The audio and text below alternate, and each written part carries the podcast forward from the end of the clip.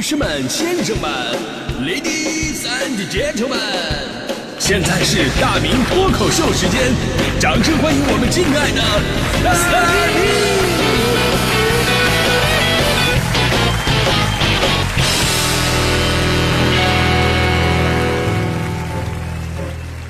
明！好，欢迎各位来到今天的大明脱口秀，我是大明啊。今天咱们说的是室友对你的影响。这个是个很神奇的现象，因为大家伙儿本来就是来自不同的地方，接受着不一样的家庭教育，但是住在一起久了，身上就会有对方的影子，这就好像夫妻一样。很多人说，哎呦，这两个人呢，同居时间长了就会相互传染，啊，这是有科学依据的。然后呢，我为了做今天的话题，我就特别严谨嘛，我在百度上我我就搜索了一下，我输入关键词“同居久了会传染”。果然出现好多链接呀！我一看，分别是同居久了会传染新冠嘛，同居久了会传染乙肝嘛，同居久了会传染灰指甲嘛。现在这些搜索引擎为什么这么流于表面啊？当然了，这也是一种影响啊。不过呢，咱们今天说的这种传染，更多是行为习惯上的影响。呃，最常见的就是大学寝室啊，这种互相影响啊，真的是太大了。就每年这个时候都是考研季嘛，然后呢就会传出来各种什么学霸寝室、神仙宿舍的新闻，不是什么集体高分啊，就是全体保送。今年也有，比方昨天有新闻说，西北大学地质学系的三个宿舍，十五个人全部保研成功，而且呢都是国内的一流大学，还有什么湖南长沙中南大学一男生寝室也都全员保研。不仅如此，人家宿舍里的四兄弟啊，在这几年当中还参加了全国的。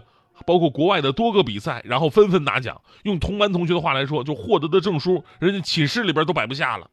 所以为什么孟母三迁呢？拼死要给孩子弄个好的学习环境啊！因为氛围真的是太重要了。之前咱们说过，就是像在这样的寝室，会无限提升你的学习效率。比方说，你遇到不会的问题，你都不用查百度，你就随口喊一句“完了”是吧？立马就能听到标标准答案啊。但你要是在学渣的寝室就不可能啊。学渣的寝室，你遇到不会的问题，你问一句，不仅得不到任何标准答案，还会遭到一顿嘲讽。哎呀，竟然还有人在那学习呢！拉倒吧，别装了，我看出来了。啊，所以呢，有室友爱学习是有多重要，你可以想象一下啊。当宿舍其他人都在看书、刷题、背单词的时候，这时候你能心安理得在那玩游戏吗？当宿舍人其他人都在。按时上课、签到、认真听讲的时候，你能够偷懒赖床逃课吗？当宿舍的人、其他人都去泡图书馆、坐在实验室的时候，你能够毫无负担的去逛街吗？所以啊，真的是痛定思痛，我反思了一下，我终于找到我学习不好的原因了，都赖我的室友。你们也太不争气了，咋都跟我一个样呢？室友对于学习的影响呢，在大自然当中有一种现象叫共生，就像海葵跟小丑鱼一样。海葵为小丑鱼呢提供庇护的场所，小丑鱼呢为海葵吸引食物。在大学宿舍当中也有这么一种共生现象的存在。大学宿舍当中有一个人是学霸，那其他的人为了讨好这学霸，就会帮学霸占座位啊、打饭呢，在生活当中对他无微不至的关怀。反过来呢，学霸在考试之前也会倾囊相授，授之以渔，帮助你提高学习成绩。这在现实生活当中是可以找到案例的。我不知道啊，就是朋友们有没有遇到过那种从来不藏着掖着的真学霸？在西安建筑科技大学就有这么一位学霸同学，名字叫做梁喜元。这位同学目前就读于机电工程学院，已经是一个大四的学生了。他最令人敬佩的地方，不是在于他自己学的有多好，而是在于他真心的乐于助人。为了让一些学习上有困难的同学不挂科，这位学霸呢，每次期末考试之前呢，都会早早的开始组织大家一起来复习。在自己的寝室竖起一块题板，给来学习的同学讲课。据说他每周会上四次课，每次大约两个小时左右。全班总共二十九名学生，来听他课的学生多达二十多人。我估计没没来那几个都是女生，因为男生宿舍进不来。甚至他的课还吸引了其他专业的同学来蹭课，导致他上课的时候寝室里边连一个站着的地方都没有。你看看，这就是都是学霸，都是学霸，但是都是学霸，差距也很大。那有的学霸是这样的。但有的学霸呢，你问他点题吧，他就说：“哎，我也不会。”那你说你不会，那答对了呢？他就说：“啊，都是蒙的。”当然了，学渣寝室更完蛋，学渣寝室更完蛋。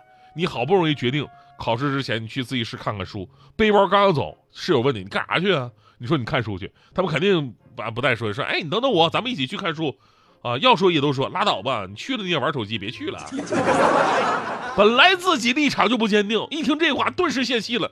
于是俩人在寝室里边一起开心的打起了王者荣耀。而且学习啊，只是寝室风气影响的一部分，生活当中的方方面面，其实一个宿舍的人都会彼此传染。如果说你们宿舍里边赶上一个奇葩的话，那真的分分钟给你的人生上课。说到这儿啊，咱们总结一下这个寝室里的奇葩类型，真的太多了。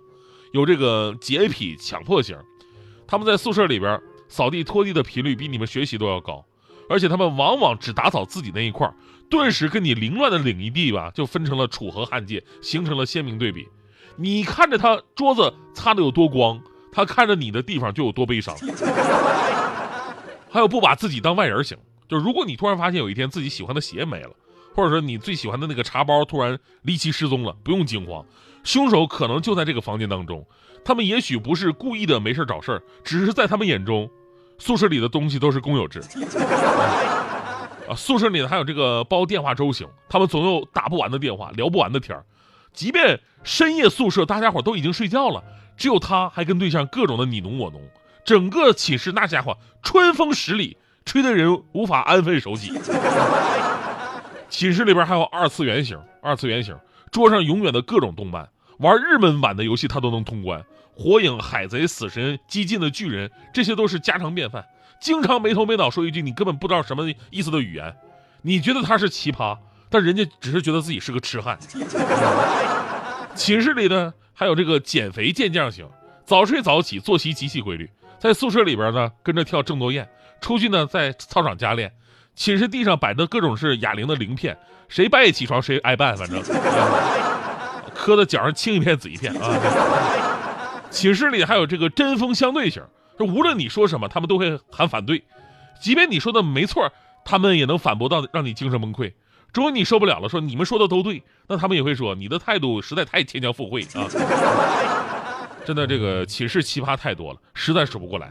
还有什么艺术家型啊、社交达人型啊、养生专家型啊、哆啦 A 梦型啊、世外高人型、游戏狂人型、隐私窥探型、社团精英型、零食大王型，还有只借不还型，等等等等。总之呢，跟不同的人生活久了，你会发现你的宿舍真的就是一个小天地。在这里，你会遇到各种奇葩的人，有些人呢是相见恨晚，有的人呢不如不见啊。所以，无论你学的是什么，有一门课永远都需要你去重视，那就是如何做一个好室友，在学会相处的同时呢，也能正能量的去带动别人，真的是每个人都会喜欢的人。现在想想，我从小到大啊，被室友影响最大的就是我不爱干净的这个坏习惯了。你想想，之前我说过，我说我妈是一个酒店服务员出身的，有轻度洁癖的那么一个人，就属于擦了地就不让我下地那种。我当年自己也是高中的生活委员，我是很爱干净的。后来我怎么就不爱干净了呢？胡子懒得刮，头发不爱洗，到底是被谁影响的？后来反省了一下，主要就是我们大学寝室。我们大学寝室有个埋汰神，埋汰神从来没有见他洗过脚。他上床睡觉是我这辈子唯一见过他穿鞋睡觉的人。穿鞋睡，我想还有这种奇葩，太奇葩了。后来我也领悟到了，他穿鞋睡觉也许是对我们的一种保护和慈悲，是吧？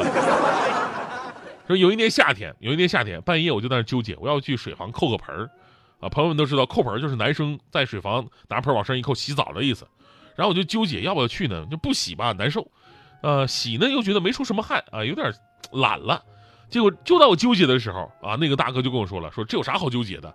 你呀，你就舔舔自己的胳膊，闲的话呢就去洗。你说这都是什么人生境界？后来我就把这个境界给发扬光大了。到现在我深受那位大哥影响。我不是养了只小狗，那小狗叫胖胖吗？